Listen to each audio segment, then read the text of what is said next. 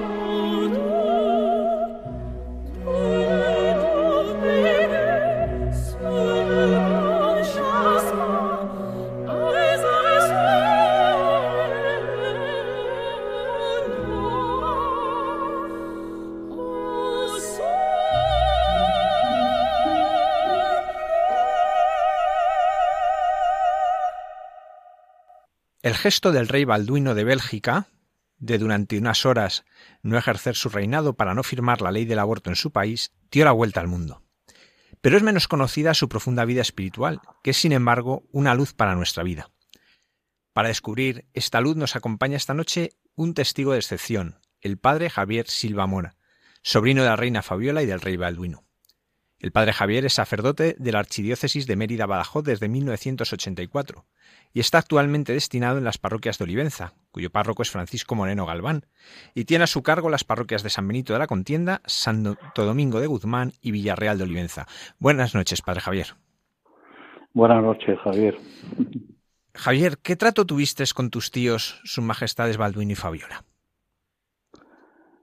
Pues tuve un trato eh, muy, muy estrecho, muy de gracia y fue para mí una gran, gran bendición de Dios. Tiene diferentes etapas porque yo conocí al rey Balduino cuando yo tenía siete años, era un niño, y, fue cuando se casaron en el año 60. me dijeron que la tía Fabiola, con la que tenía un trato extraordinario desde desde hacía cuatro o cinco años anteriores, siendo yo niño de cuatro, tres, seis años, siete, eh, se casaba con, el rey Balduino. A partir del año 60 eh, entró a formar parte muy estrechamente de, la vida de, este matrimonio y, y, van guiándome, guiándome y formándome y ayudándome a, a vivificar mi fe y a vivificar mi confianza y a abrirme al descubrimiento de mi vocación. Luego hablaremos más profundamente de esta relación, pero yo me gustaría que nos contases un poco cómo fueron los diez primeros años del rey Balduino, desde que nace hasta que estalla la Segunda Guerra Mundial, porque fue eh, un tiempo doloroso para él. Sí, bueno, yo, yo esa, esa etapa de la vida del rey Balduino eh, la conozco por, por lo mucho que hemos hablado sobre ella y sobre todo por los eh, datos históricos. Es decir, claro, yo no, no he convivido con él ni, ni le conocía en todos esos momentos, pero es verdad que era un niño muy, muy, muy sensible, enormemente sensible, con una finura espiritual y humana inmensa. Y bueno, pues a los cuatro años se muere repentinamente su abuelo, que era el rey, y se despeñó haciendo alpinismo. A raíz de eso, pues nombran rey a su padre y al año de esto muere su madre en un accidente de coche. él estaba absolutamente vinculadísimo a, su madre por una afección vivísima y entrañable y para él yo creo que este fue el, gran gran drama drama perdón de, de, su vida a esa edad de los cinco años y, luego van surgiendo pues otra serie de sufrimientos porque luego claro llega la, la, la invasión de Bélgica por los alemanes la guerra mundial eh, salir al exilio, luego su padre se casa con, con esta princesa alemana que fue un bombazo para los belgas y también el tío tenía una admiración muy profunda y una veneración altísima por, por la persona de su padre y entonces ahí también pues se encontró con un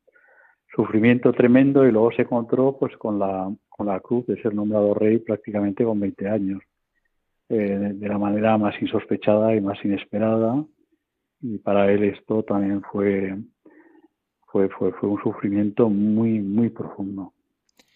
Sí porque a veces cuando se habla de los reyes pues parece una vida cómoda regalada pero por ejemplo Aquí en la vida de Balduino vemos que no. Los alemanes invaden Bélgica el 10 de mayo de 1940 y tras 18 días de combates, de luchas, es el rey Leopoldo III, el padre Balduino, el que firma la rendición. Y aunque él va a permanecer en el país, toda la familia tiene que marchar al exilio, un exilio muy complicado, eh, porque son muy mal recibidos en muchos sitios. Claro, ¿esto cómo lo vive un niño de 10 años? ¿Qué, ¿Qué, te contaba él de aquellos años del exilio fuera de su país? Para él, para él fue todo muy, muy desgarrador, muy desgarrador, porque además hay, hay muchas cosas enmarañadas, hay muchas cosas eh, que, que, en fin, que, son noticias que, que, unos tienen una parte de la verdad, otros tienen otra parte de la verdad. Eh, el rey Leopoldo quiso ser un hombre patriótico, completamente patriótico y fiel en todo momento a su país, pero claro, el gobierno belga le había pedido al rey que saliera de, de Bélgica, o sea, le habían exigido al rey Leopoldo que saliera de Bélgica y entonces él, mm, pues por un afán de puro patriotismo y solidaridad con su pueblo afligido, eh, no quiso salir. Entonces luego esto se interpretó como la cuestión real, como, como un desatino totalmente inconstitucional por parte del rey, que le, llevó finalmente a tener que abdicar. Y para, para mi tío todas estas cosas tan, tan, tan jovencísimo, porque más que joven era niño, pues mm, le causaron muchísimos sufrimientos, muchísimos sufrimientos. Pero también es verdad que en esa época ya él empezó a sentir eh, una presencia de Dios muy, muy viva y de María que le daba fuerza, que le animaba, que le consolaba y, que le iba marcando como un camino de esperanza en medio mm, de todos esos túneles oscuros que aparentemente no tenían luz a la salida. Como os decía, pues, estas decisiones de, su padre, del rey Leopoldo, tan controvertidas, al final abdican él cuando acaba de cumplir eh, la mayoría de edad en aquel momento en su país. Eh, ¿Cómo sintió él el peso de llevar la corona en aquel momento? Pues eh, abrumadoramente como una carga para la que no se sentía en absoluto capacitada, capacitado, como, como una prueba terrible de cruz, de cruz, de cruz que no sabía si iba a ser capaz de soportar y de sobrellevar, porque mm, o sea, no se sentía ni preparado, ni con la edad suficiente, ni con la madurez suficiente eh, para poder hacerse cargo de la jefatura del Estado, del reino de Bélgica y de ser mm, la cabeza militar de los ejércitos belgas tan tan tan joven y, y habiendo tenido una infancia tan desoladoramente eh, tocada por, por, por, tanta cruz. Entonces para él fue una desolación. Pero confió en que si esto es lo que Dios me pide, pues mm, tengo que dar un paso al frente. Un rey tiene que tener una reina. ¿Cómo vivió el, el encuentro con la reina Fabiola? Es verdad que, de hecho, de estos ha salido muchas veces en los medios, ¿no? Pero a mí me gustaría, Javier, eh, profundizar en, todo lo que se movía en el corazón de Balduino y también de, tu tía Fabiola en aquellos momentos y cómo vieron la mano de Dios en, este encontrarse.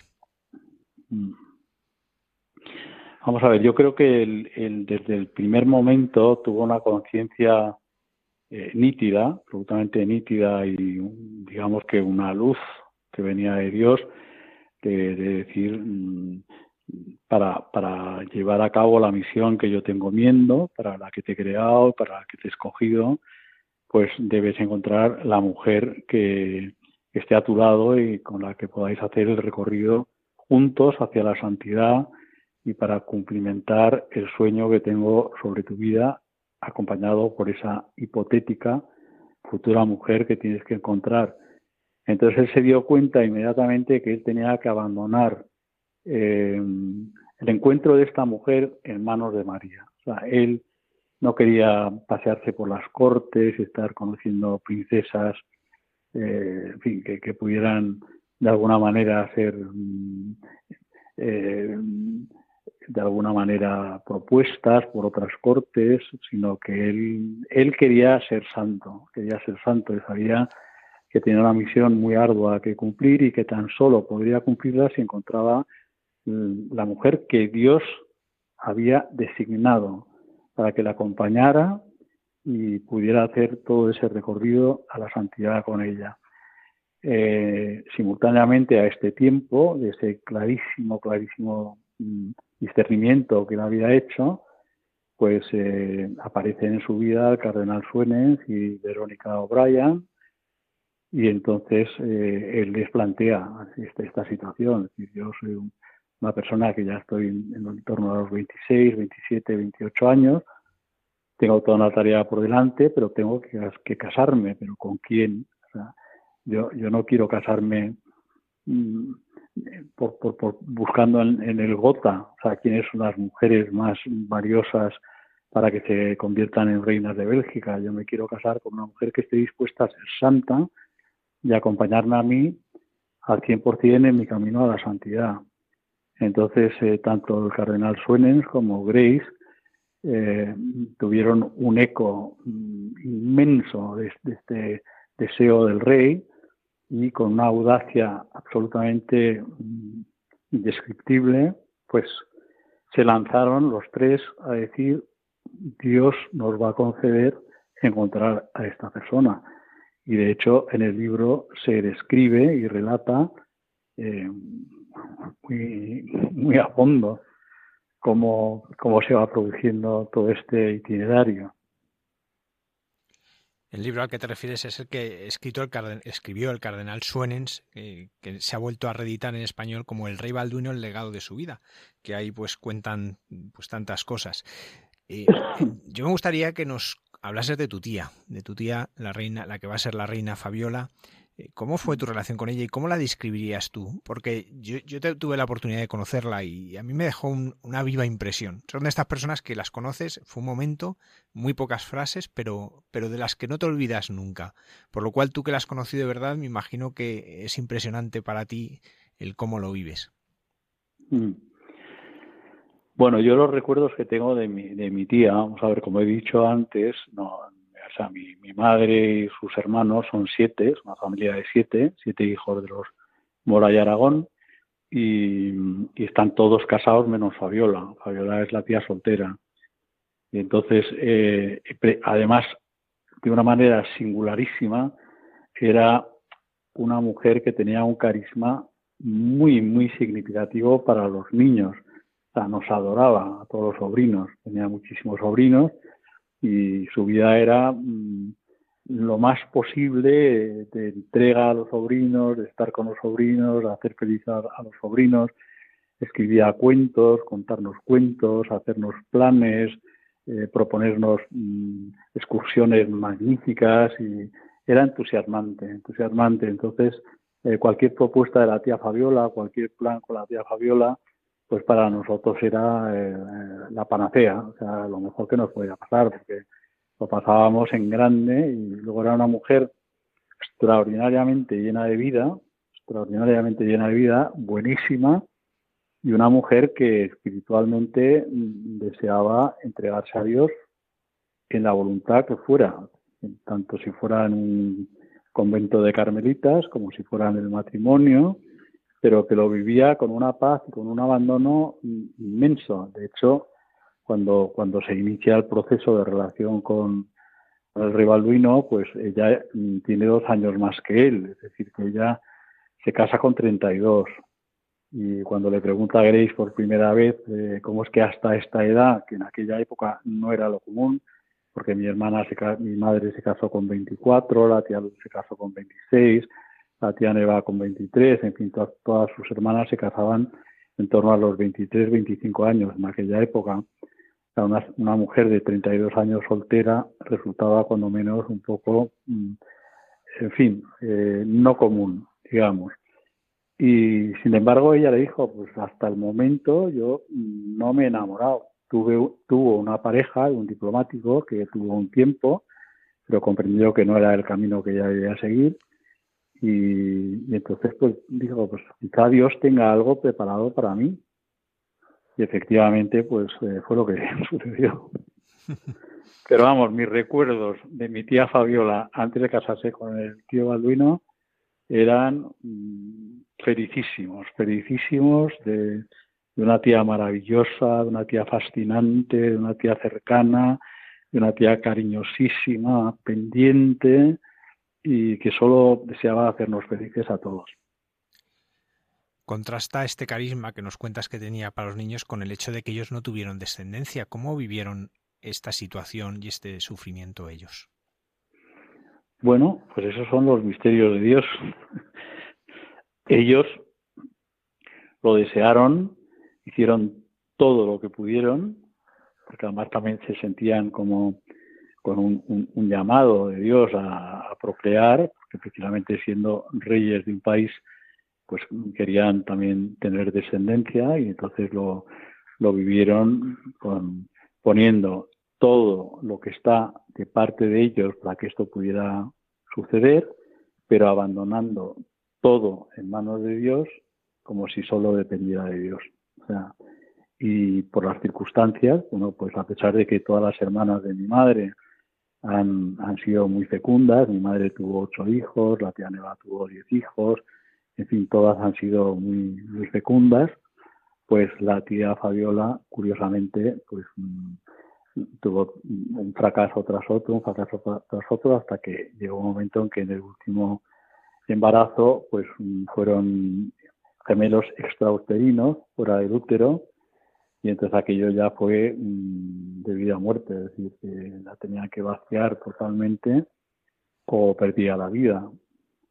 Y para ellos fue un sufrimiento muy, muy profundo, enormemente profundo, una cruz que Dios les mandaba, que en un, primera, un primer momento, en una primera etapa, pues tuvieron que intentar abrazarla sin comprender muy bien el sentido de esa cruz, pero según fueron madurando en su matrimonio, yo creo que la comprendieron como una gracia inmensa, porque Dios los había destinado y preparado para ser los padres de todos los niños e incluso pues para ser defensores de todos los niños los más eh, desangelados, los más mm, frágiles, los, que pudieran tener síndrome de Down o otras enfermedades, los niños más limitados y los no nacidos y se sintieron en un momento dado revestidos de una gracia profunda del Espíritu Santo, de que eran padres de todos los niños de, los belgas.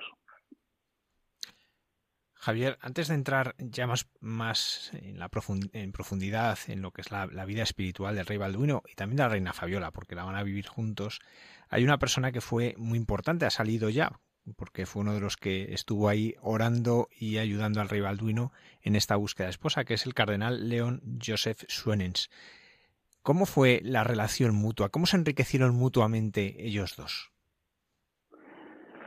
Bueno, eh, se conocieron eh, en, un tiempo muy juvenil. Yo creo que el tío tenía 18 o 19 años cuando conoció por primera vez al cardenal Suenens, que en aquel entonces era el vicerrector de la Universidad de Lovaina, y entonces por cuestiones de su formación, había, rey Leopoldo había pedido al, al cardenal, al, perdón, al vicerrector de Lovaina, entonces no era obispo ni era cardenal, que le preparara mm, una serie de, de, libros que le pudieran ayudar para para su formación en los campos un poco pues de, lo que es la espiritualidad, la iglesia y el conocimiento también del derecho canónico y de esas partes que eran también importantes dado que iba a ser el rey de los belgas. Entonces tuvieron unos encuentros eh, paseándose por el jardín y entonces el, contacto, el primer contacto entre ellos, pues se produce, se produce una chispa, se produce una chispa profunda, o sea, una chispa interior, porque tanto el cardenal Suenens, que entonces era vicerrector, como mi tío el, el rey Balduino, en aquel entonces con 18 años, eran dos personas bastante, bastante introvertidas y bastante reservadas y tímidas, ambos.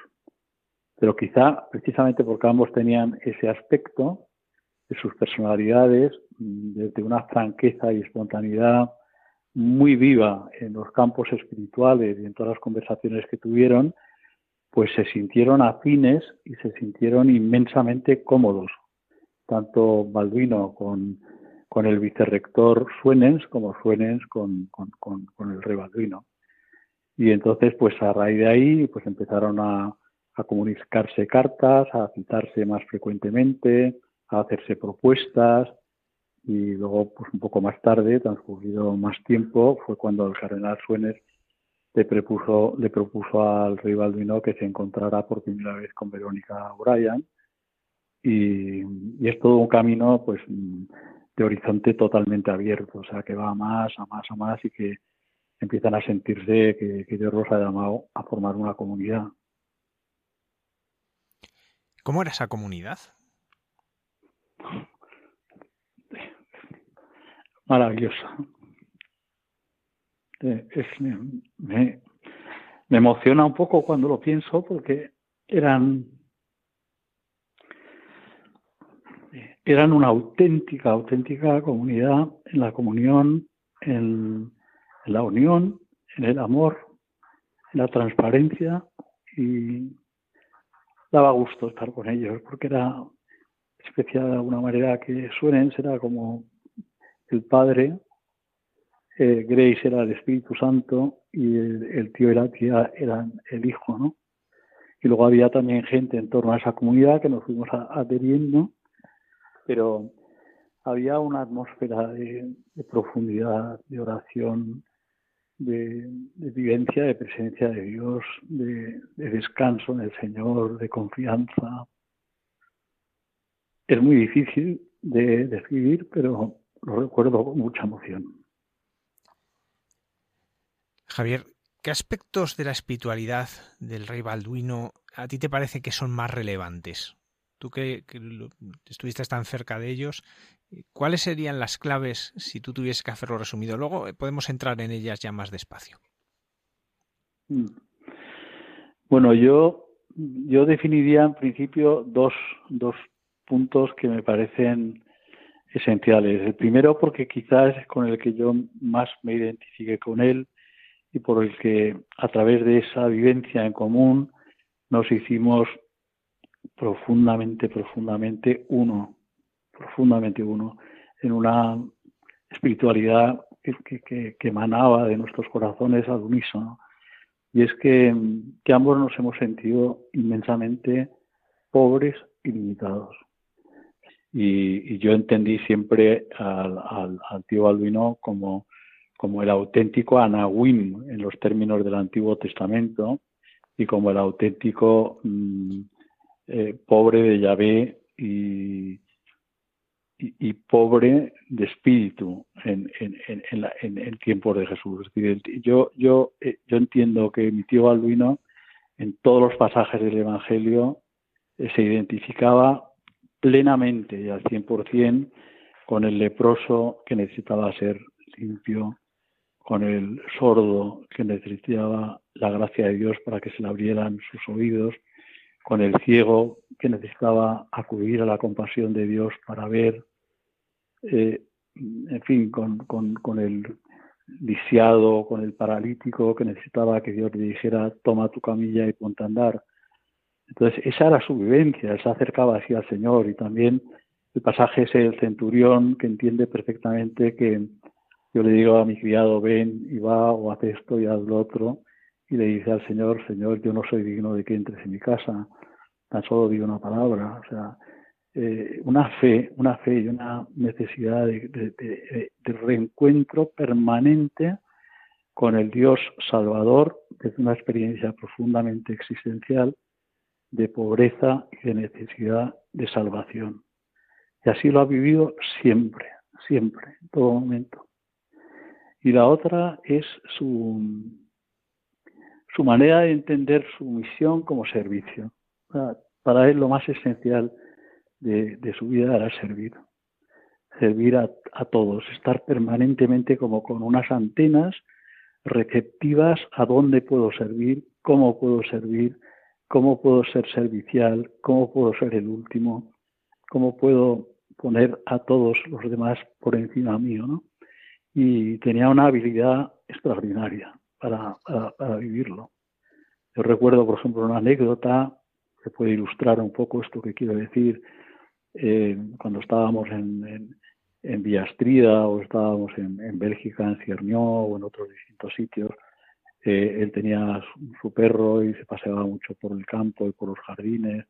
Él siempre que veía mm, un excremento del perro, él visualizaba exactamente dónde había quedado, eh, pasaba como sin prestar atención, y cuando terminábamos el paseo, eh, se iba a recoger todos los excrementos mm, que él había detectado y, lo hacía para que el jardinero no los tuviera que limpiar o, la persona que estuviera a cargo de los cuidados del jardín, porque él tenía necesidad de hacerlo él porque se sentía inferior a, a las personas que le servían.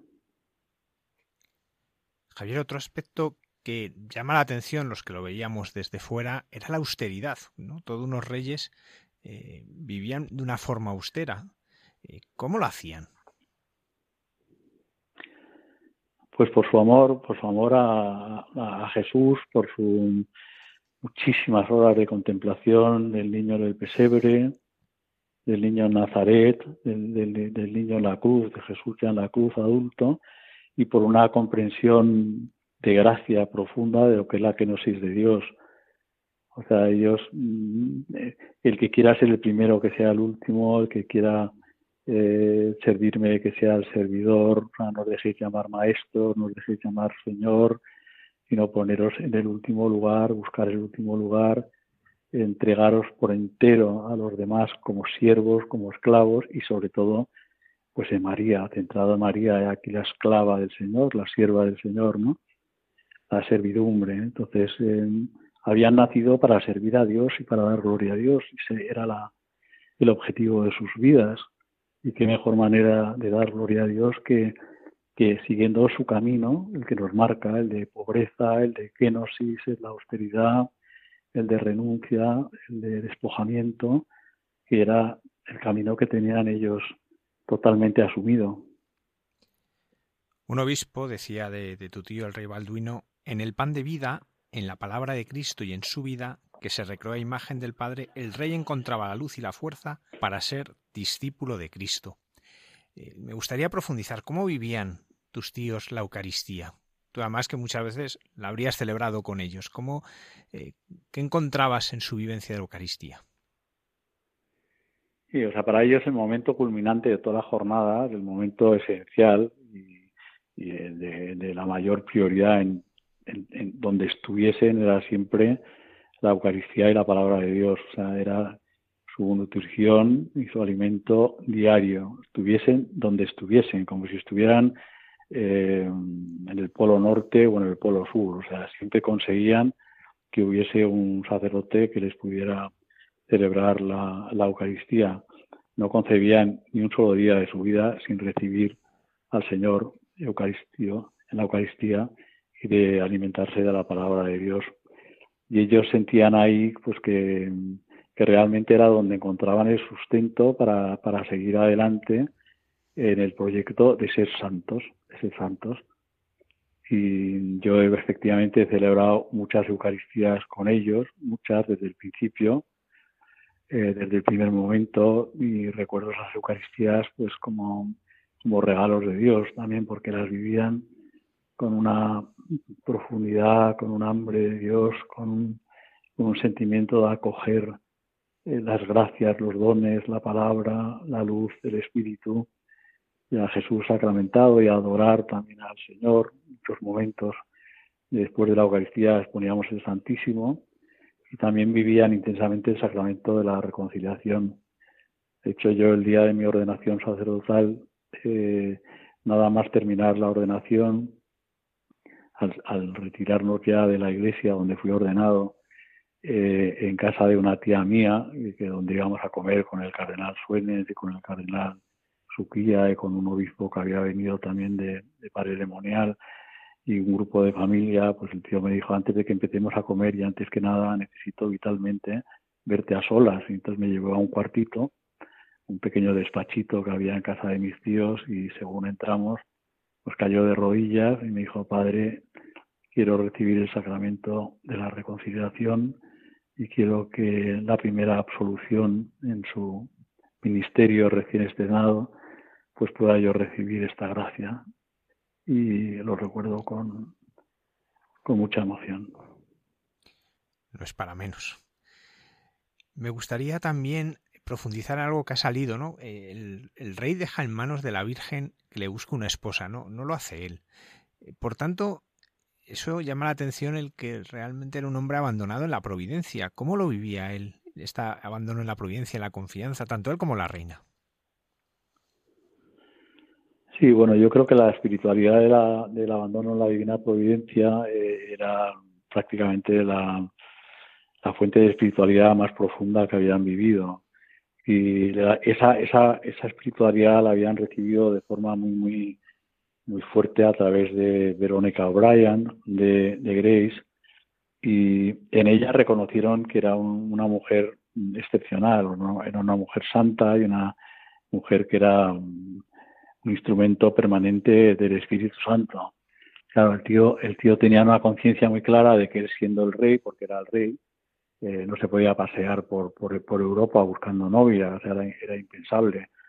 Eh, entonces él tenía de alguna manera que, que quedarse en la retaguardia y mandar a la avanzadilla a alguien que fuera instrumento del Espíritu Santo, pues un poco lo que pasa en el libro de Tobías, que le influyó tanto en su vida, eh, hacer, hacer esa misión, hacer esa misión, pero con una confianza ilimitada, porque sabían que a quien estaban enviando era un instrumento preclaro de la santidad y de la presencia del Espíritu Santo y en quien confiaba plenamente con el aval del cardenal Suenens, con el aval aval de el nuncio de su santidad, Monseñor Antoniuti, que era el que estaba en aquel entonces en Madrid, y luego también con otros prelados que también estaban al corriente, como Benelli, y en fin, claro, eran personalidades que, en, las que se podía confiar. Eh, y él fue muy sencillo, o sea, para, para, para confiarse en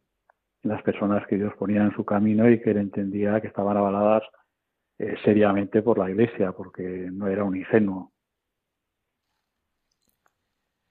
Javier, ha salido su amor a la Virgen María. Me gustaría hablar de, cómo vivía él este amor en, las cosas cotidianas.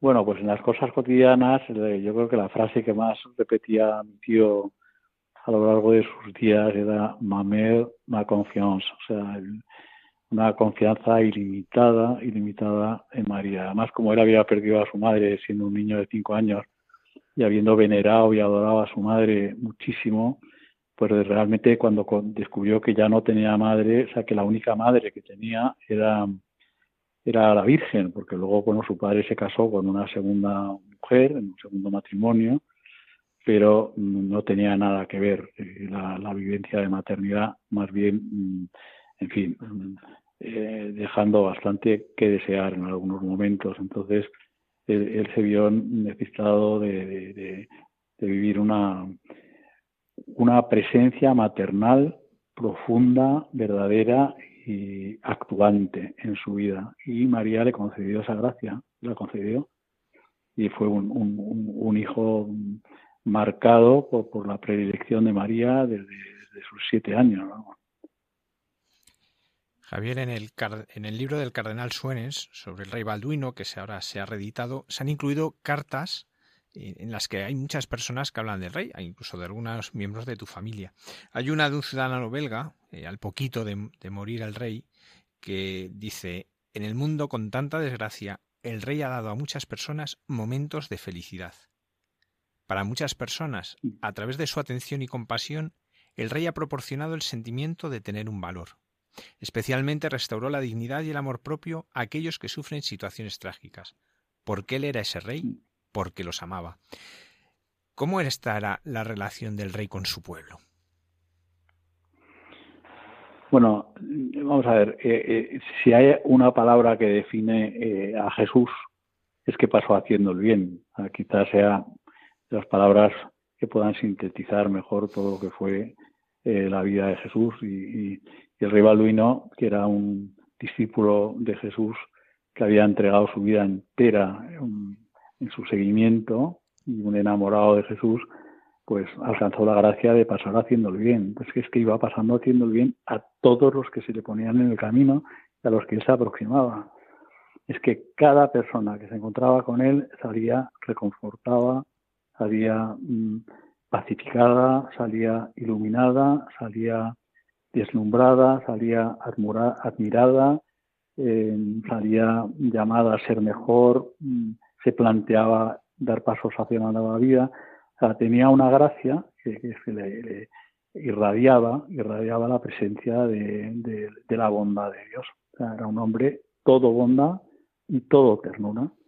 Entonces era mm, con tal fuerza irradiaba esa bondad y esa ternura que tenía mm, muchísima más mm, eh, irradiación de lo que pueda tener un, una estufa eléctrica que te pongas al lado y te dé calor. O sea, tú te acercabas a él y inmediatamente eh, Dios te estaba llenando. O sea, Dios estaba irradiándose en tu, en tu alma, ¿no? Y en tu cuerpo y en tu espíritu y en tu mente.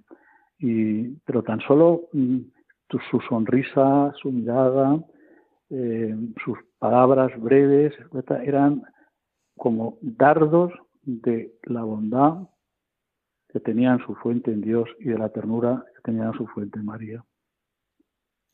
En 1990, el rey Balduino va a dejar durante apenas 24 horas el trono para no tener que firmar la ley que iba a permitir el aborto en Bélgica.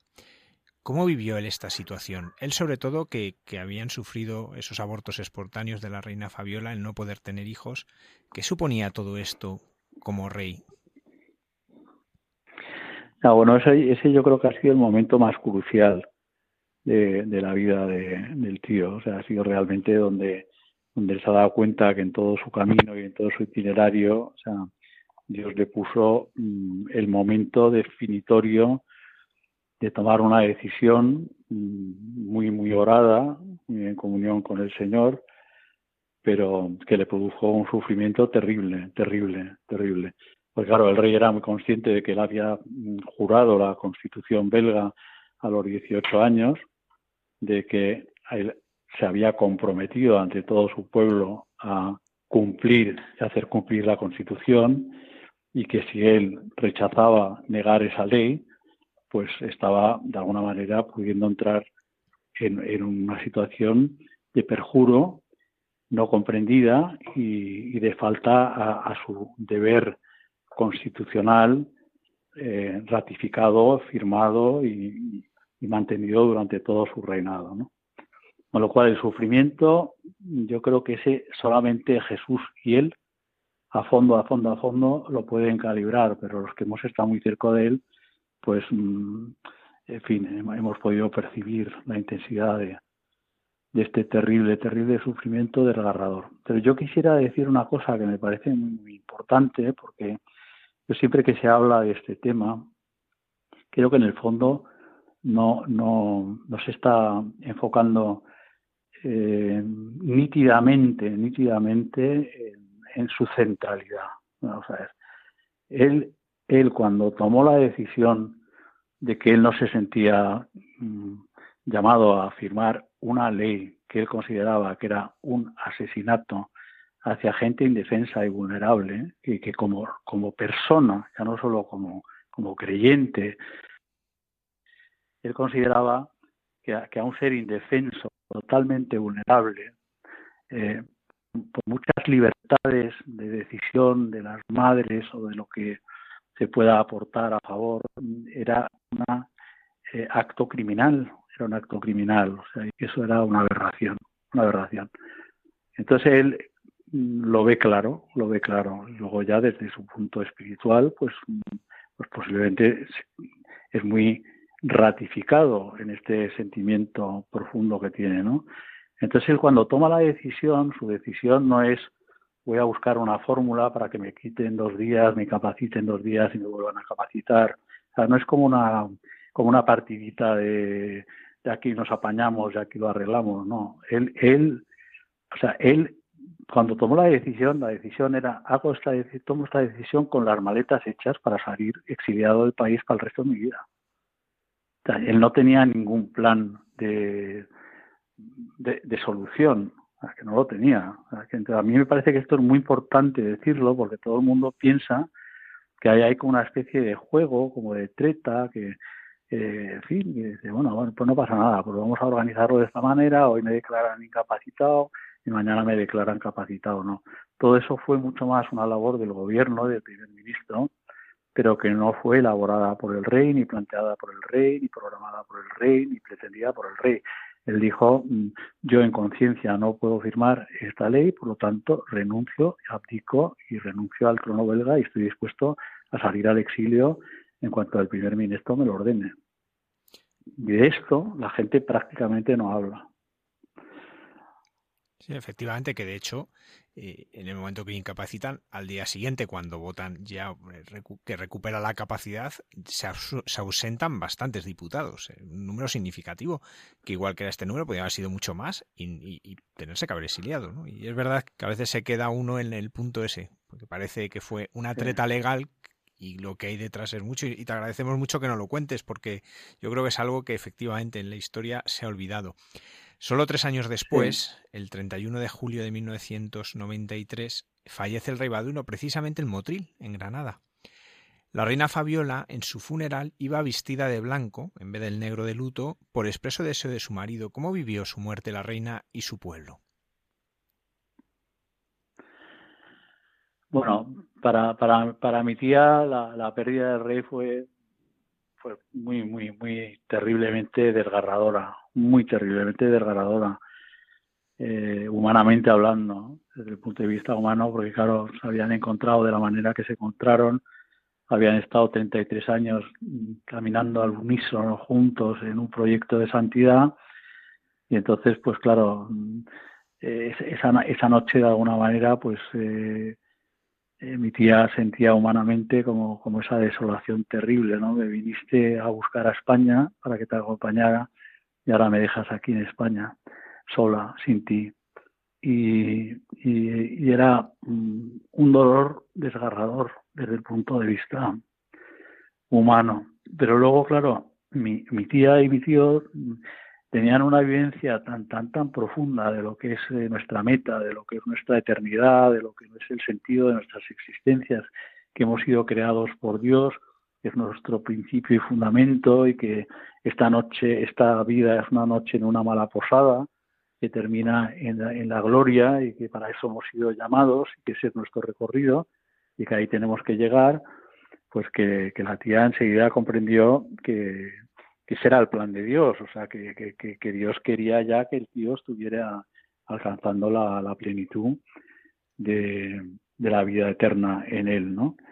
Y entonces es verdad que, que la tía, por ejemplo, es esa misma noche de, la muerte del tío, pues estando haciendo oración en la capilla, tuvo una experiencia muy, muy profunda, muy mística, muy viva, de, de la presencia gloriosa de, la resurrección y de la comunión con los santos, esa fue una gracia que Dios le concedió, que le dio mucha, mucha fuerza para afrontar luego todo el funeral eh, tal y como se planteó, como, como misa de gloria y de esperanza, y totalmente luminoso y de blanco, y, creo que dio un testimonio que, posiblemente conmovió a medio mundo. Javier, vamos a hablar un poquito de ti. Eh, estamos hablando de los reyes, pero hablar de ti también es hablar de los reyes, de Balduino y de Fabiola. Eh, ¿Cómo te han ayudado a ti en tu fe y en tu vocación? Algunas cosas han ido saliendo, ¿no? Pero así, aglutinándolas todas, resumiéndolas, ¿a ti cómo te han ayudado? Bueno, a mí me han ayudado inmensamente. me han ayudado que no tengo palabras como para describirlo, porque han sido han sido permanentemente, vamos, desde, desde el año 75 hasta el año 93, bueno, del 75 al 83, que fue cuando yo me ordené, pero vamos, desde el año 75, que es cuando yo ya eh, tengo una experiencia muy, muy copernicana de, giro en mi vida y de, y de, reencuentro con toda la fuerza de Dios, eh, ya nos hicimos mm, una comunidad. nos hicimos una comunidad, éramos una comunidad eh, que orábamos juntos, que rezábamos juntos, que compartíamos juntos. Y entonces ellos fueron los que decidieron un poco acompañar el itinerario de mi vida mm, buscando la voluntad de Dios. Como estaba ahí el, el cardenal Suenen, por lo que fuera la parte más canónica y más eclesial que fuera dirigiendo él, pero en fin, los, los pastores, pastores, pastores que han, que han abastecido toda mi vocación, pues han sido el tío, la tía y Grace, y con el grupito que, que estábamos ahí, los, otros grupos. Entonces, yo para mí un sentimiento de gratitud desbordante, desbordante, o sea, creo que, que han sido mi, y lo sigo viviendo, ¿eh? lo sigo viviendo, lo sigo sintiendo, y siempre que me hacen esta pregunta, necesito terminarla así porque no, es un tema para hablar en pasado, en absoluto.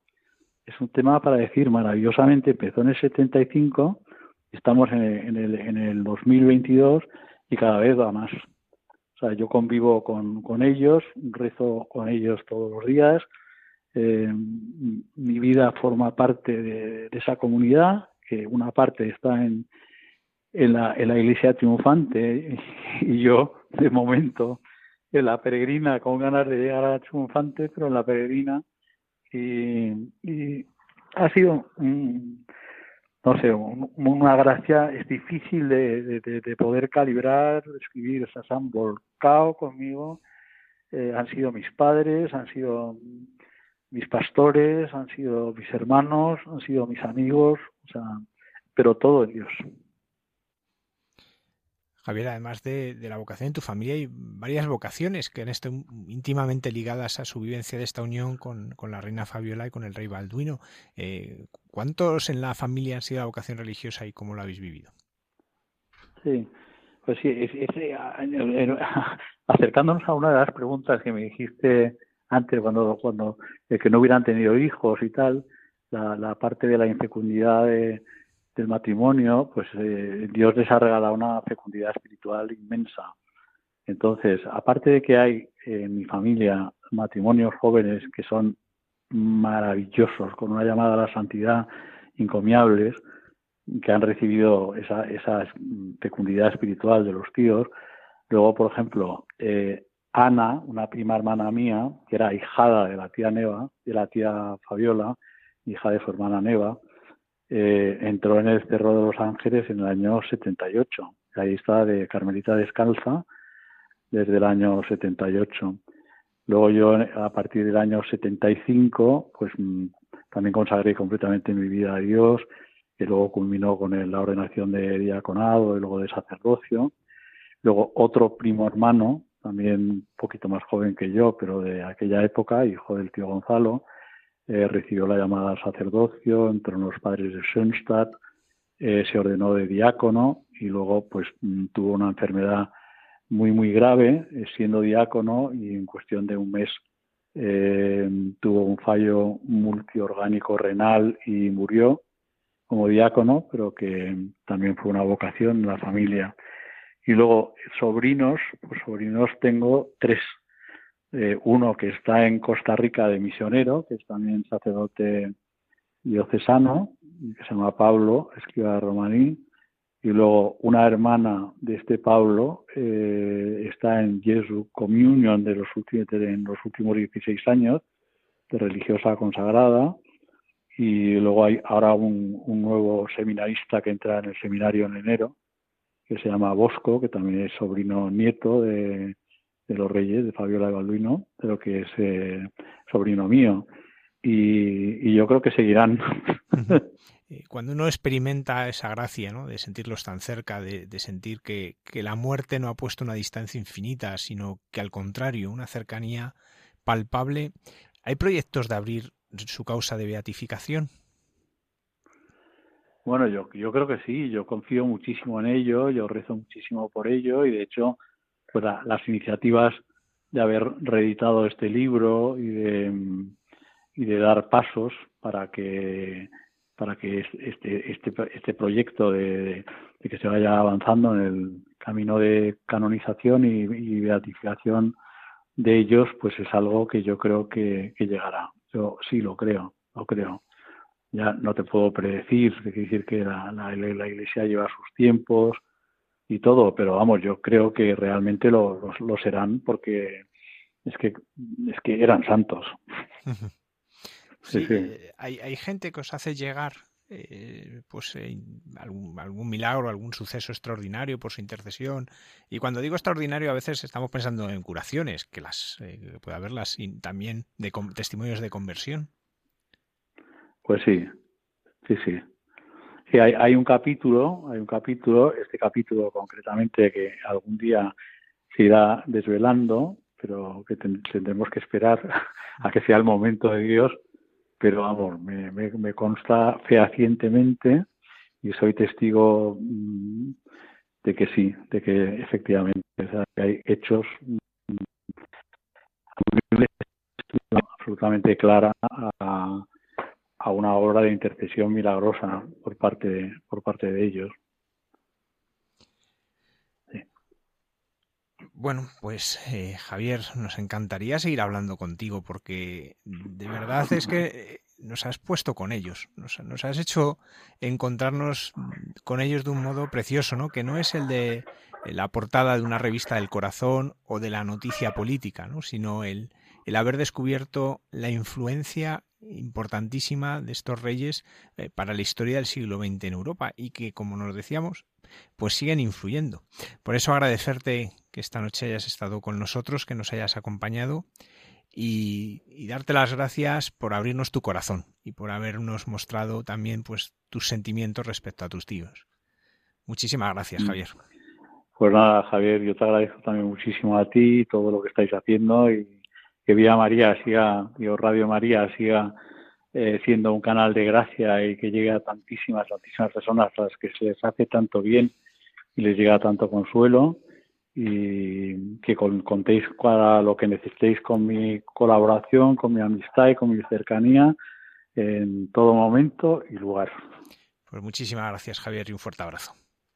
Un gran abrazo. Adiós.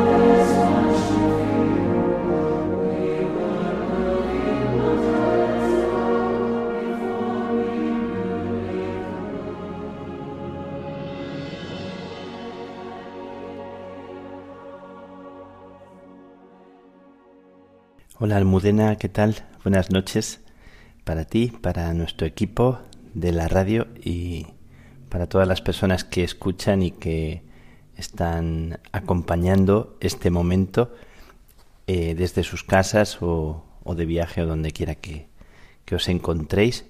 Con mucho afecto os saludo y os quiero compartir y hacerme eco con vosotros de algo que he vivido esta semana que ha sido muy bonito, muy especial.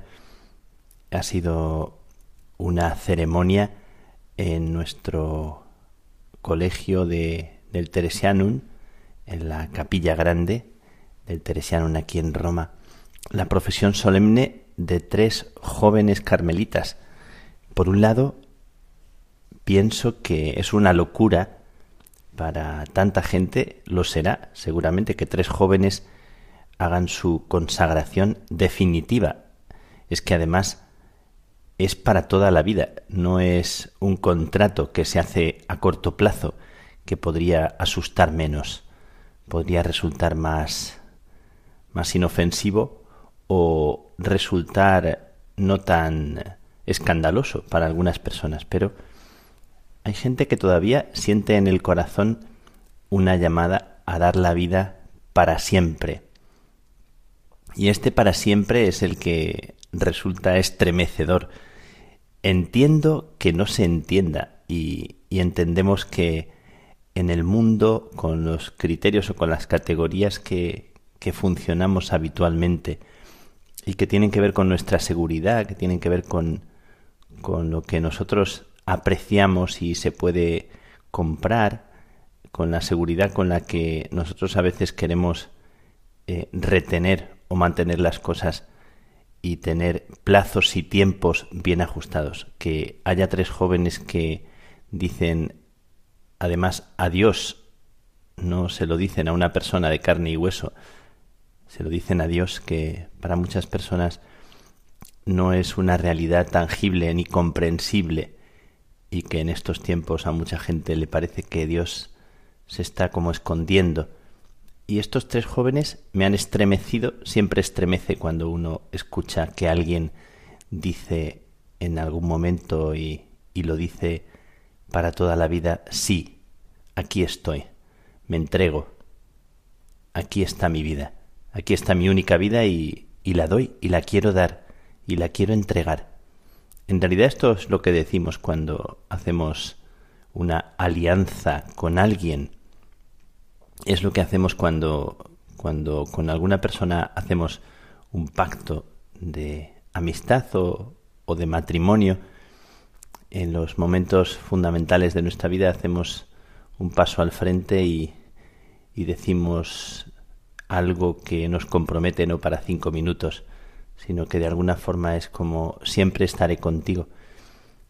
Y una consagración religiosa es algo así, que me sigue poniendo los pelos de punta pensar que me han puesto una silla delante del altar, me he sentado, he abierto mis manos y se han ido acercando cada uno de los tres hermanos, Uday de Ranchi en la India, Simón de Polonia, de Cracovia, y Atul, de Malabar, de la India, tres jóvenes de 26 y 27 años, los tres en torno a esas dos edades, se han ido, se han ido poniendo cada uno delante de mí.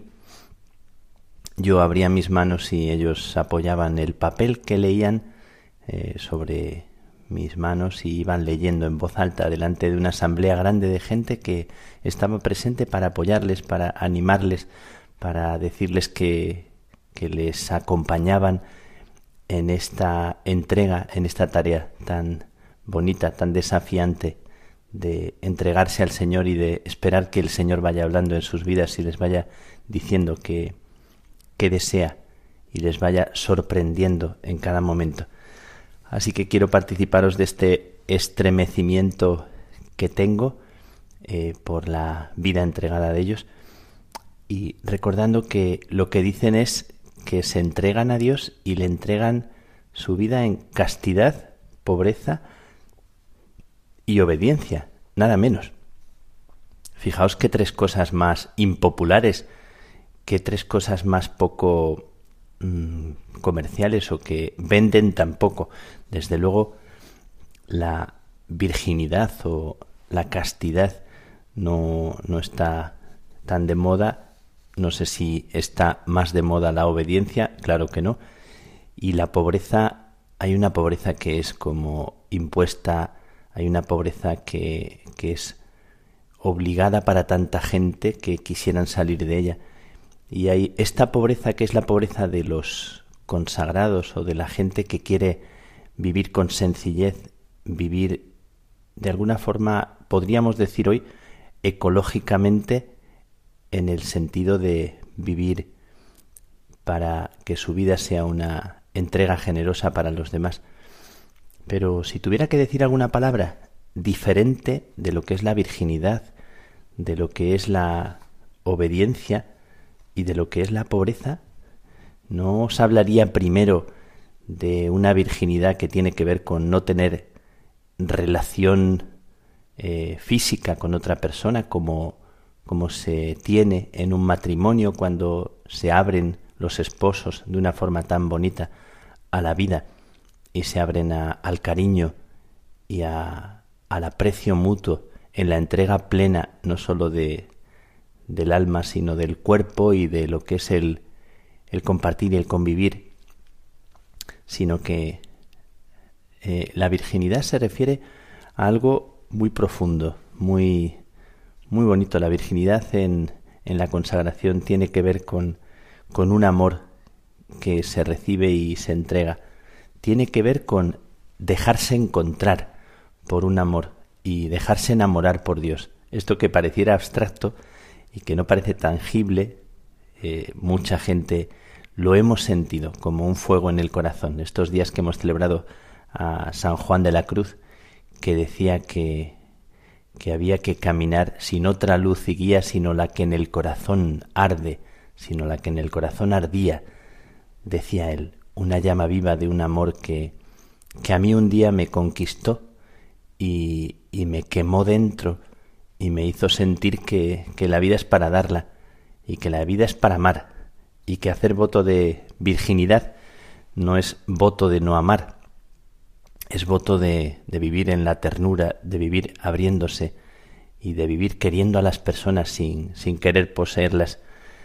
Y que no se vive la castidad ni se vive este voto si uno no se deja amar, si uno no se rinde, si uno no se deja vencer, eso que nos cuesta tanto, dejarnos derribar de nuestra resistencia a ser queridos, porque nos cuesta tanto trabajo la confianza en nosotros mismos y, y creer que Dios nos mira y nos quiere de esta manera.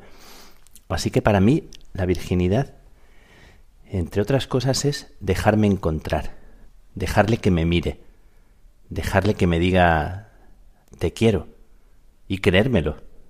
Para mí la virginidad es dejarme abrazar y dejar que el Señor sople con la brisa de su espíritu sobre, sobre mi corazón y me abra a creer que es verdad que Él está y estará.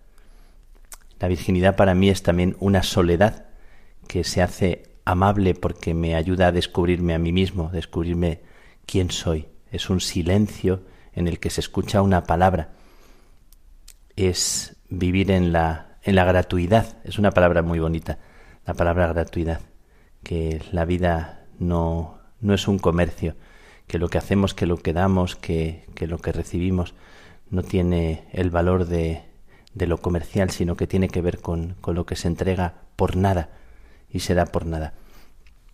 Y que la virginidad tiene que ver con la disponibilidad. Me gusta también mucho esta palabra, estar disponible. Ser virgen en este sentido, estamos hablando siempre no de una realidad física sin más, estamos hablando de algo mucho más profundo, eh, estamos hablando de la disponibilidad del corazón para, para dejarse conducir, para estar abierto a la sorpresa, disponible. Y esta es una pregunta mía para, para los que estáis escuchando. ¿Disponible para qué? ¿Están mis manos abiertas? ¿Están mis pies disponibles para lo que no entra en en lo que ya está pactado, en lo que ya debo hacer por obligación, ¿Está mi horario? ¿Está mi atención atenta a lo que no está previsto y Dios puede indicarme o el corazón puede sugerirme? Hay una virginidad que tiene que ver con, con este reconquistar la propia alma en dignidad. Y esta virginidad también pertenece a muchas personas que, que no son vírgenes físicamente y que han reconquistado o han recuperado la disponibilidad, la humildad de un sí, como, como María de Nazaret, que, que dijo sí, y la virginidad de María es esta capacidad tan bonita de abrirse a la sorpresa de Dios. La obediencia, que la obediencia es también una, una cualidad que está muy, muy en desuso, porque nos cuesta mucho trabajo perder nuestra independencia o perder nuestra capacidad de decidir por nosotros en todo momento.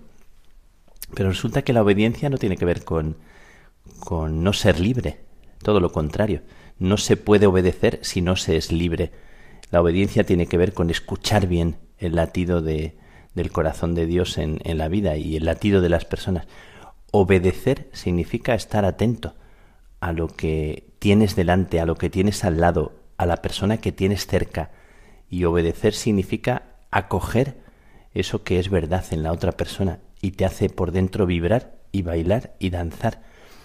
Y la obediencia tiene que ver con, el diálogo sincero, con el diálogo profundo que se da cuando realmente escuchamos y cuando realmente hablamos desde la sinceridad, desde, desde la sencillez de una palabra que brota sin tanto miedo, sin tanto escrúpulo, sin tanto cálculo. Estamos toda la vida calculando nuestras palabras para quedar bien, para parecer bien a los ojos de los demás. Nos da miedo ser más como niños que dejan brotar una voz que nace de, la verdad del corazón.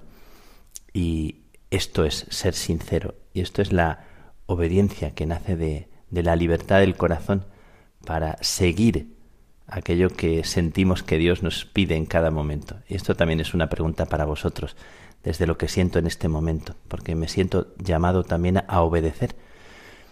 Aunque ahora me toque una responsabilidad grande, eh, por eso me toca en primer lugar obedecer, escuchar bien a cada hermano, a cada persona. Y este es también otro voto que han hecho nuestros hermanos, el voto de obedecer, el voto de escuchar con los demás, de caminar con los demás, de ser sinodales, ahora se dice y decimos tanto esta palabra. Y el voto de pobreza, que es un voto también muy, muy bonito y muy especial, que no significa no tener un coche particular, no significa no tener mucho dinero, significa descubrir la verdadera riqueza, el don verdadero en la vida de las personas. ¿Cuál es tu don? ¿Cuál es tu riqueza? ¿Cuál es aquello que realmente posees de verdad porque tienes los bolsillos vacíos. Eh, ¿Por qué dice la Biblia descálzate? Descálzate para poder sentir bien el suelo que pisas, para disfrutar de las cosas, para ser un peregrino, un peregrino que camina ligero de equipaje y por eso puedes disfrutar y saborear cada cosa como una sorpresa preciosa. Así que ser pobre y hacer voto de pobreza es compartir el don de Dios en lo que se te va a regalar y San Juan de la Cruz decía esto, decía la importancia de caminar creyendo en el don de Dios, que te lo va a regalar. La gente más rica es la gente que tiene esta actitud de confianza tan, tan bonita. Me encantan los tres votos leídos desde esto que siento y lo comparto con vosotros. Y, y mis tres hermanos, Atul, Simón y Udai, el otro día leyeron su fórmula de consagración en mis manos y me sigo estremeciendo al recordarlo. Hicieron sus votos de castidad, pobreza y obediencia. Y pido para ellos y os pido que, que pidáis también esta actitud tan bonita de ser ricos de lo esencial para compartir la vida, de obedecer, es decir, de escuchar bien la vida, escucharse por dentro y escuchar a los demás con corazón noble y escuchar el corazón de Dios en, en el grito y en el lamento y en la alegría, en la risa de nuestro mundo, escuchar bien, tener los oídos destaponados y ser castos, ser vírgenes en el sentido más bonito y más profundo de la palabra, que es la disponibilidad interior para que su vida sea sea ternura, sea un mensaje de la bondad inmensa de Dios y ellos se dejen querer, nos dejemos querer, nos dejemos vencer.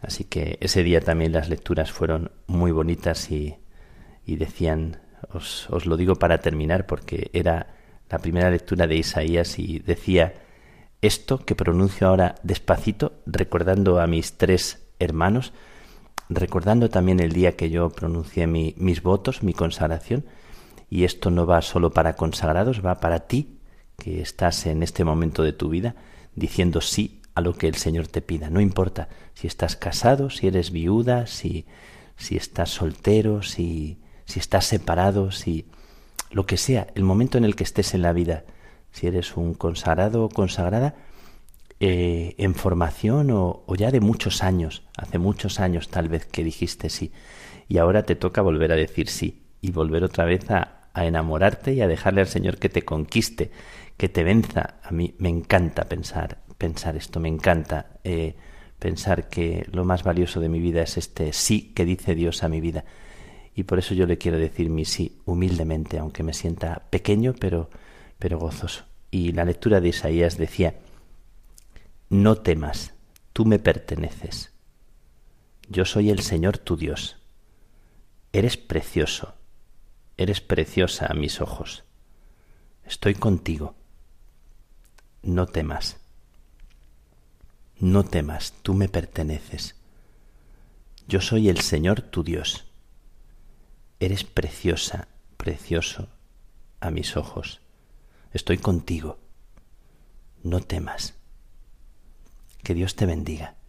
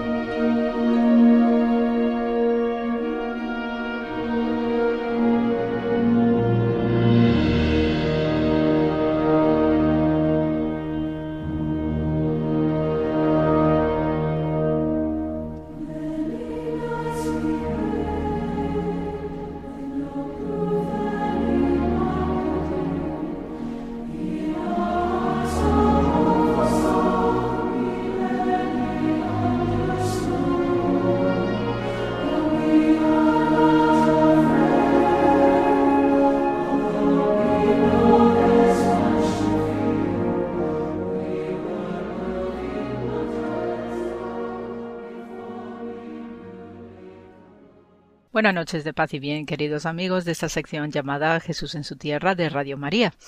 Y eh, vamos a seguir comentando algunos aspectos de esta región del actual Afganistán, como ya os anticipaba en el programa anterior. Y eh, esta noche pues vamos a tocar el ambiente cristiano. Es sumamente interesante esta, este periodo histórico en el cual pues el cristianismo se abre camino en esta zona de, del Oriente. Es, es una historia abultadísima eh, que por desgracia en la actualidad no quedan muchos registros e incluso en documentos de pueblos vecinos o de reinos vecinos de la antigüedad debido a momentos sucesivos de conquista, de destrucción y vuelta a conquistar, ¿no? Es eh, debido a su posición estratégica pues el actual Afganistán, históricamente hablando, pues ha sido un enclave, un cruce de caminos de muchos que iban y venían y no siempre en buenas relaciones entre todos ellos. Y por tanto, pues los niveles de destrucción también eh, no solamente son devastadoras para las ciudades, sino también para todo tipo de documentos y de cultura material que nos puede informar bastante más acerca de cómo se relacionaban los pueblos y qué desarrollos, especialmente en el plano de la religión, se daban en esta zona el país de Afganistán, desde el punto de vista de la cristiandad, pues guarda estrecha relación con las eh, narraciones de, del apóstol Tomás.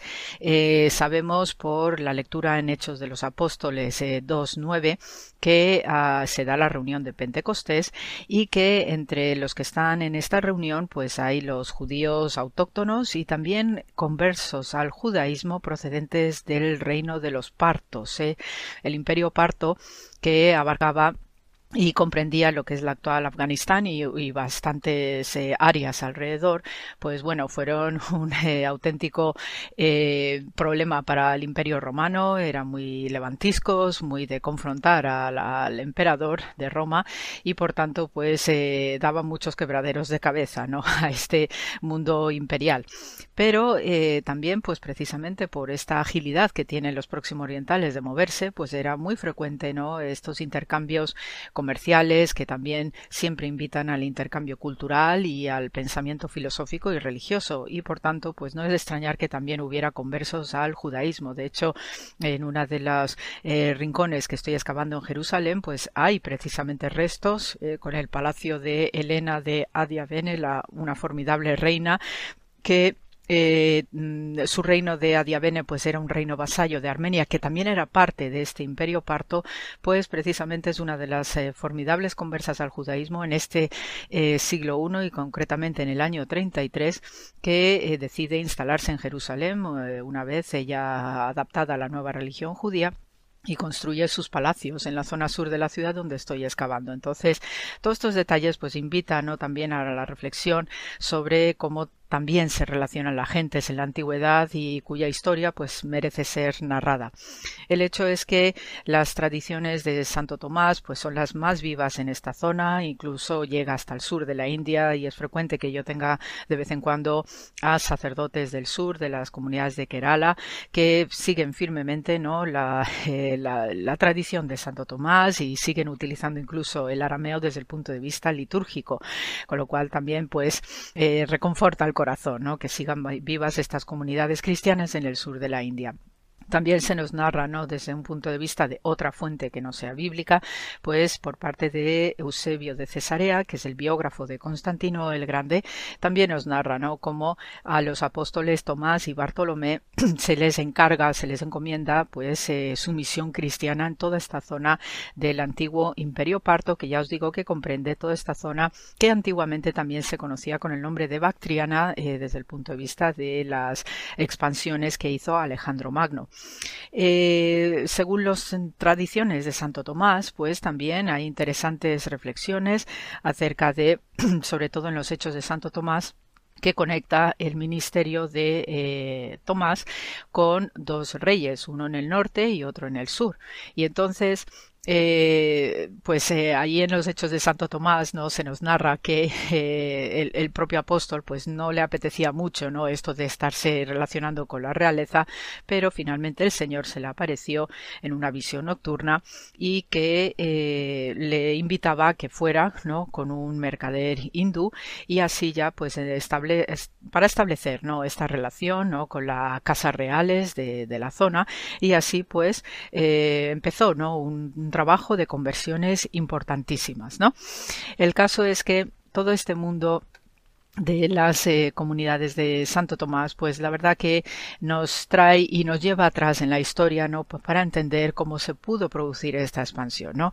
Y desde luego, pues los lugareños eh, tienen muy claro, eh, los historiadores de pro, pues tienen muy claro que el auge del cristianismo en esta zona de Afganistán pues tiene que ver obviamente con la presencia de judíos que llevaban ahí viviendo por lo menos desde las deportaciones de, hechas por los asirios en el siglo VIII antes de eh, era cristiana y después la gran deportación y exilio y destrucción de Jerusalén que hizo Nabucodonosor II pues eh, hicieron estas deportaciones que muchos judíos fueran eh, puestos a lo largo y ancho de estos dos formidables imperios, especialmente en la zona norte de lo que era la antigua Nínive, hoy el país de Irak, y entonces toda esa zona norte que comprendía también parte de la actual Armenia, pues había judíos y cuando ya con los persas aqueménidas, eh, los sucesores del mundo babilónico de Nabucodonosor II, en el siglo VI antes de la cristiana, pues cuando estos persas aqueménidas eh, permitieron el regreso de los judíos,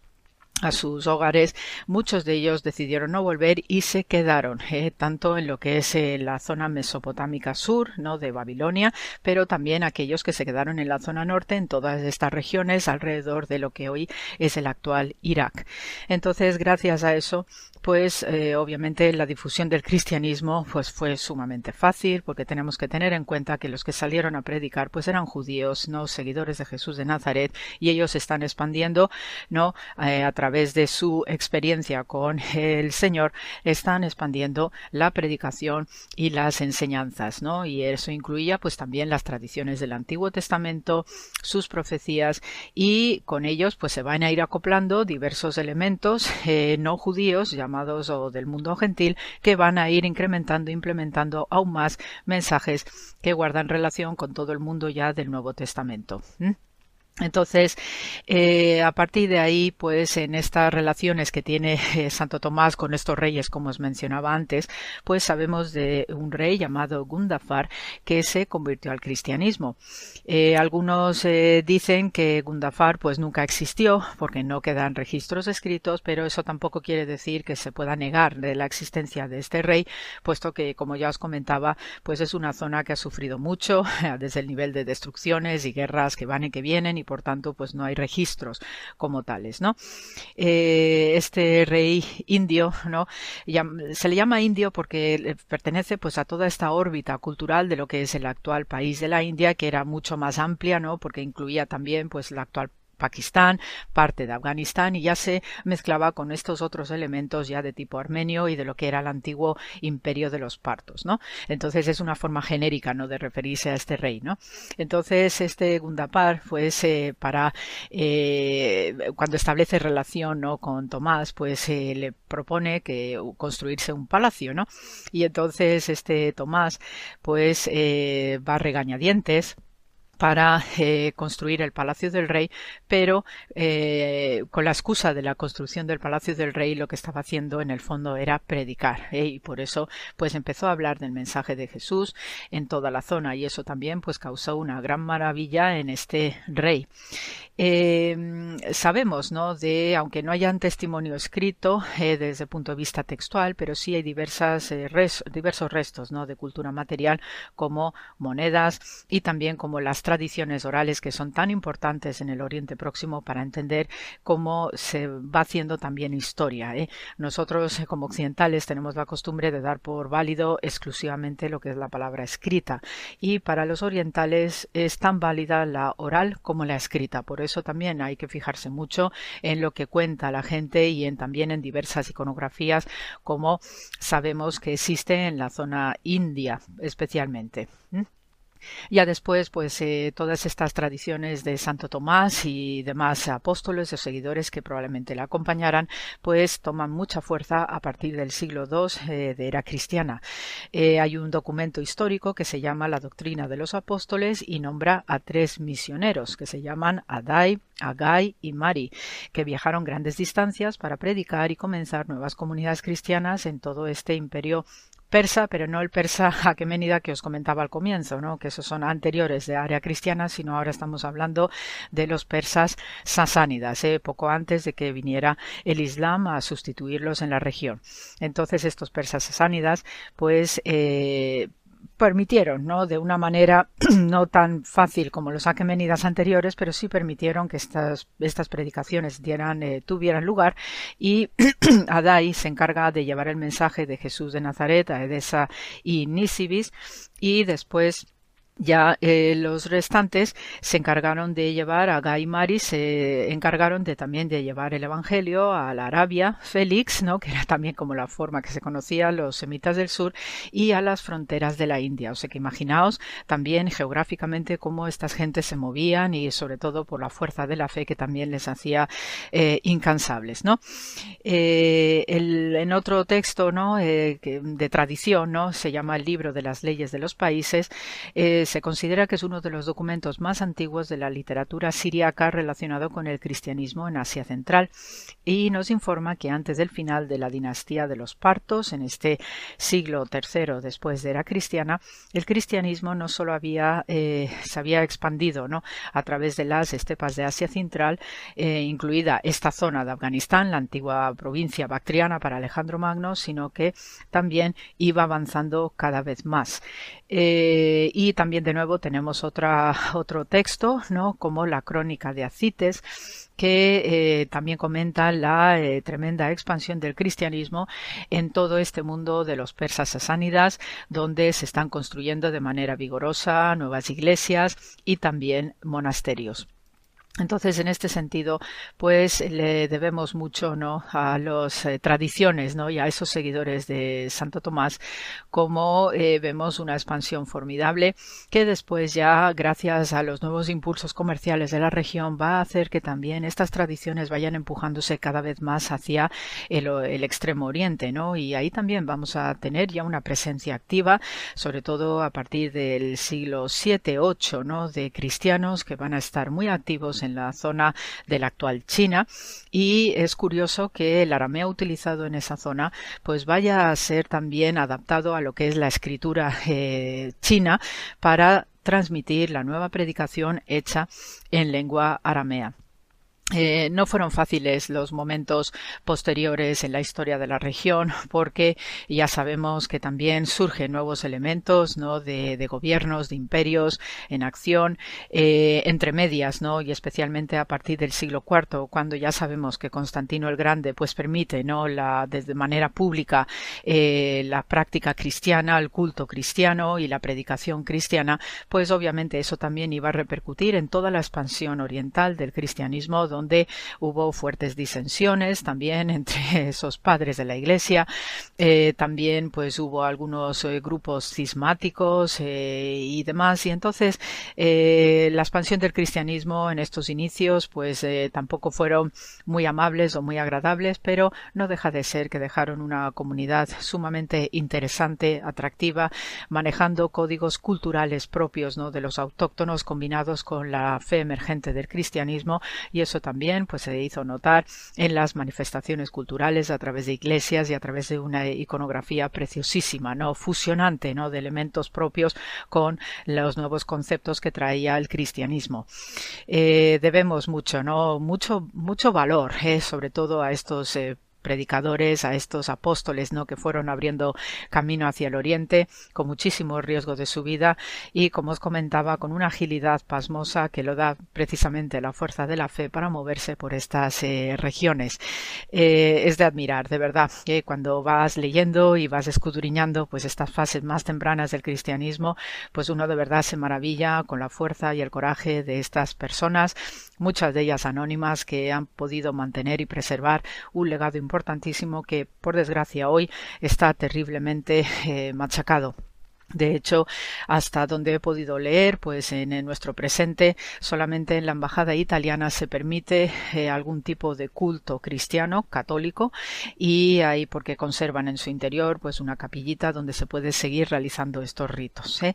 Entonces, pues no deja de ser, pues como os comentaba a propósito de los judíos, que ya no existe prácticamente judío viviente en, eh, en Kabul especialmente y pues lo mismo está sucediendo con los cristianos. Entonces, hay que honrar y darles el hueco histórico y espiritual que se merecen y siempre con la esperanza de que lo mismo que hubo judíos que no quisieron volver a su hogar no eh, materno gracias al, decreto de Ciro y esas bondades de los persas aqueménidas y prefirieron quedarse no ahí en estas zonas no del antiguo imperio parto del antiguo mundo bactriano de Alejandro Magno y, desarrollaron ahí comunidad y gracias a esos judíos pues pudo el cristianismo también asentarse allí pues pues esperemos también que eh, la libertad de fe y de creencia y este mundo antiguo tan rico de pueblos y religiones en contacto pues pueda rescatarse algún día. Así que eh, llegamos así al programa de hoy y siempre se os manda mucho amor en estos momentos de esperanza en el Adviento y a cuidarse mucho, siempre con paz y bien y gracias por la escucha. Hasta la semana que viene.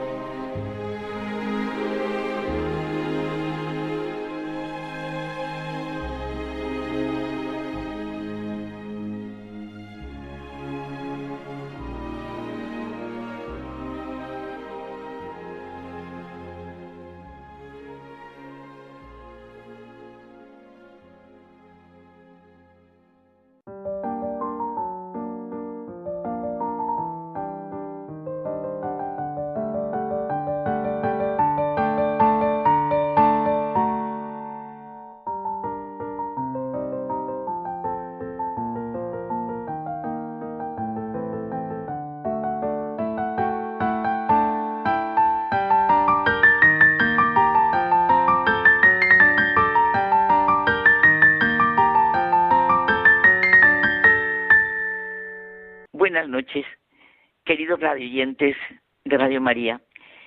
Eh, yo creo que todos estamos cansados, más que cansados, quizá doloridos, de oír la palabra Navidad y que no suena nada y que no tiene ningún contenido y que es anuncios, bueno, Dios quiera que estemos abriendo nuestro corazón a la celebración auténtica de esa fecha tan nombrada el nacimiento de un niño en Belén, tan impresionante y sencilla para toda la humanidad, y que supone el antes de Jesucristo y después de Jesucristo.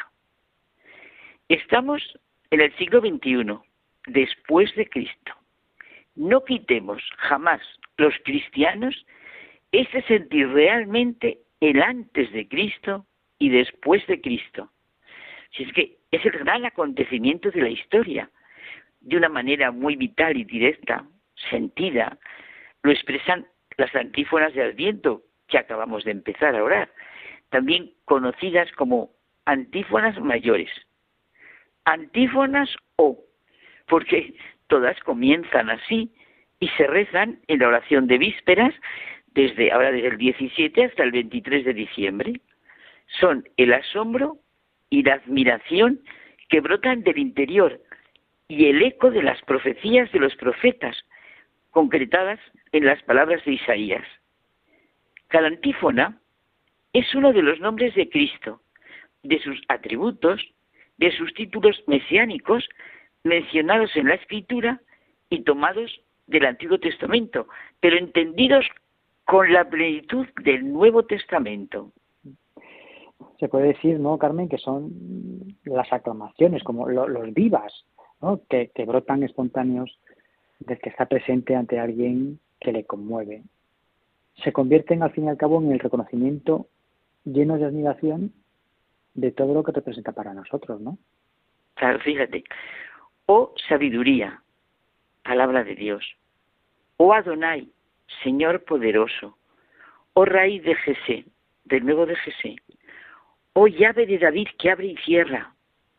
O amanecer oriente, sol, luz. O rey de las naciones, rey de paz. Bueno, la última. O Emmanuel. Esta es impresionante. Dios con nosotros. Todas terminan con la misma súplica, que solo tiene sentido si brota desde lo más profundo de nuestro interior.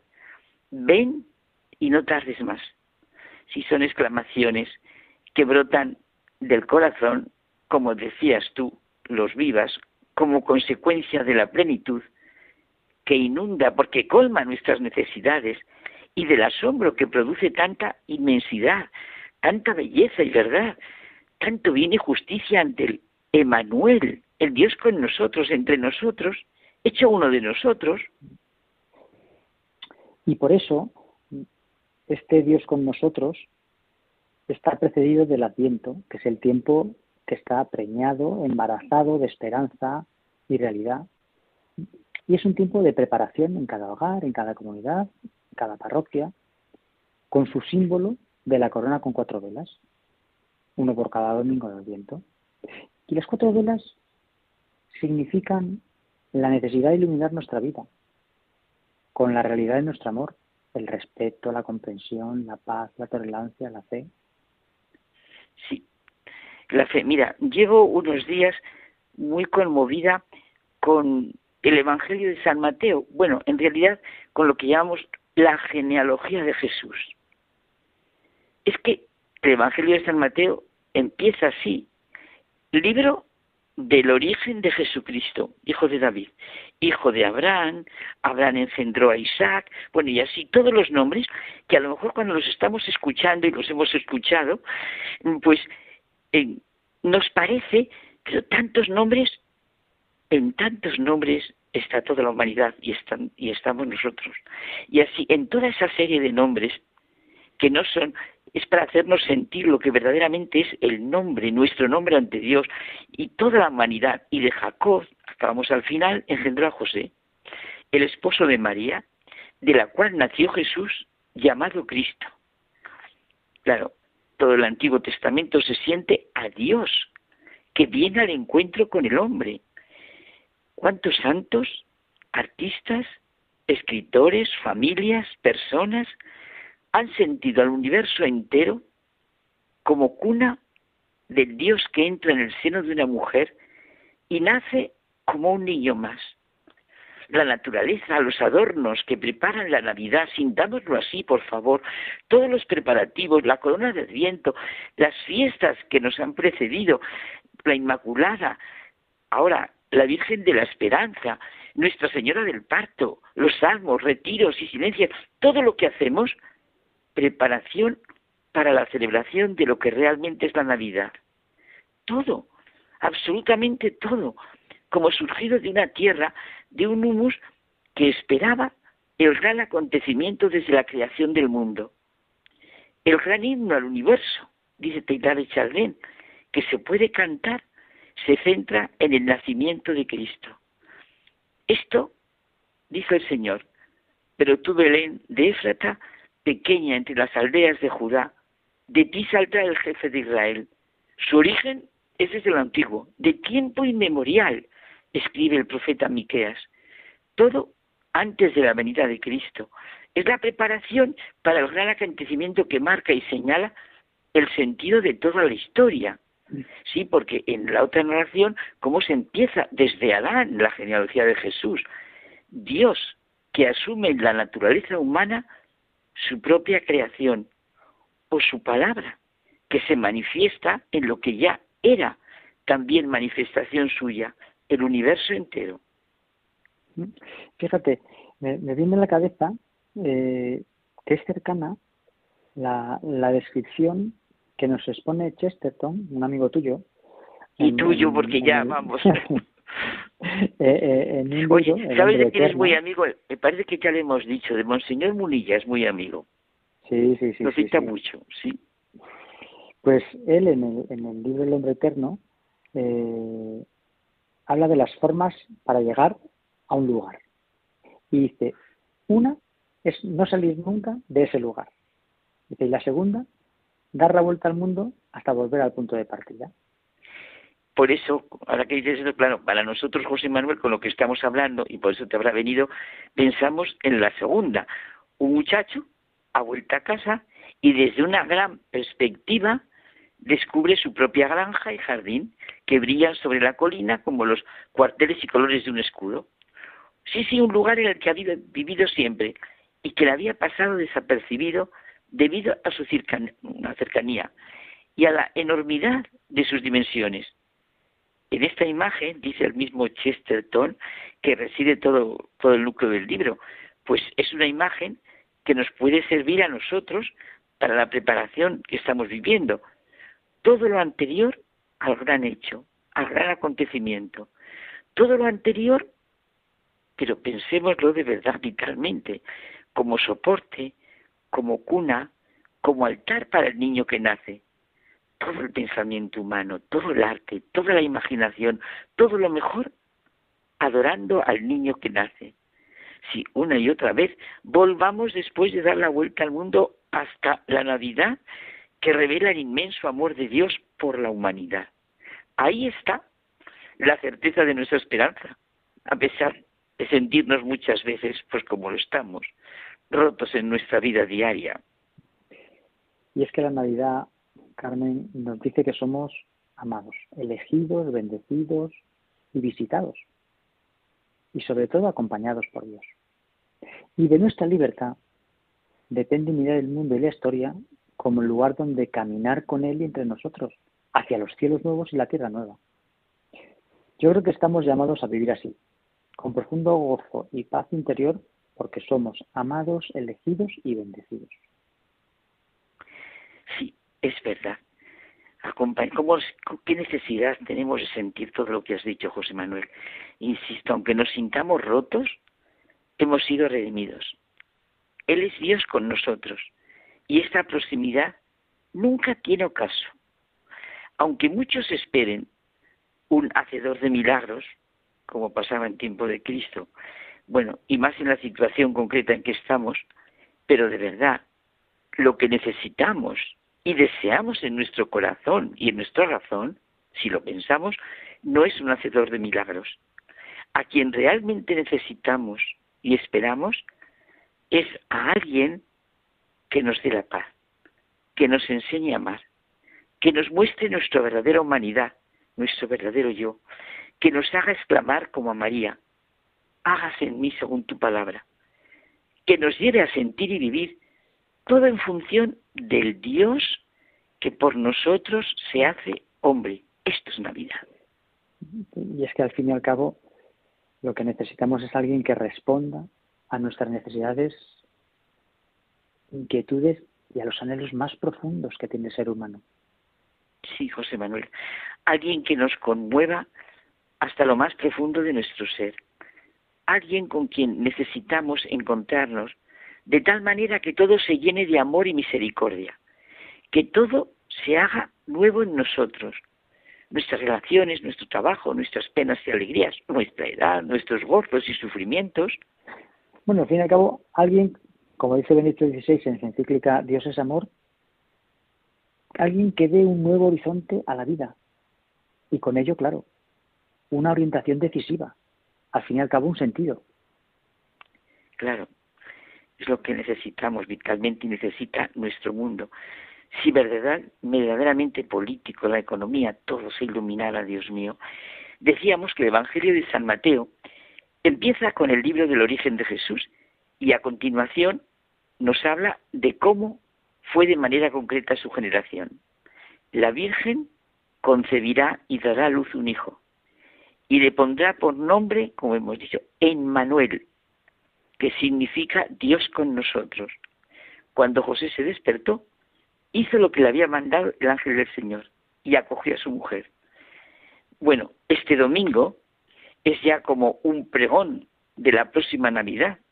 Y claro, necesitamos sentir a la Madre y a San José, los necesitamos. Los dos son libres y grandes porque más allá de ellos mismos han realizado la misión que Dios les pidió para el servicio de toda la humanidad. Como nos dice el Papa Francisco, los dos nos muestran el camino.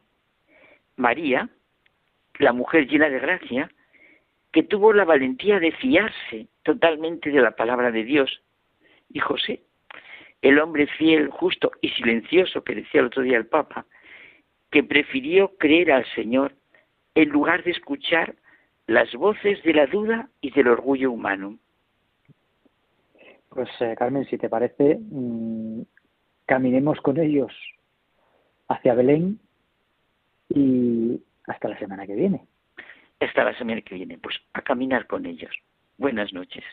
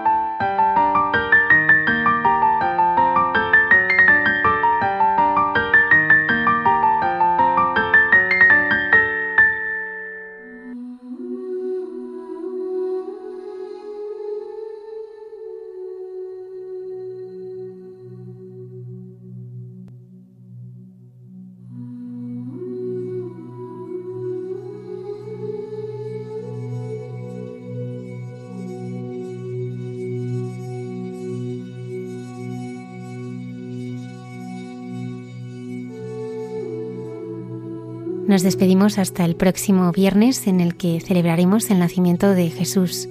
Aunque el programa empezará más tarde, no dejaremos de estar con todos vosotros. Que tengáis una feliz semana.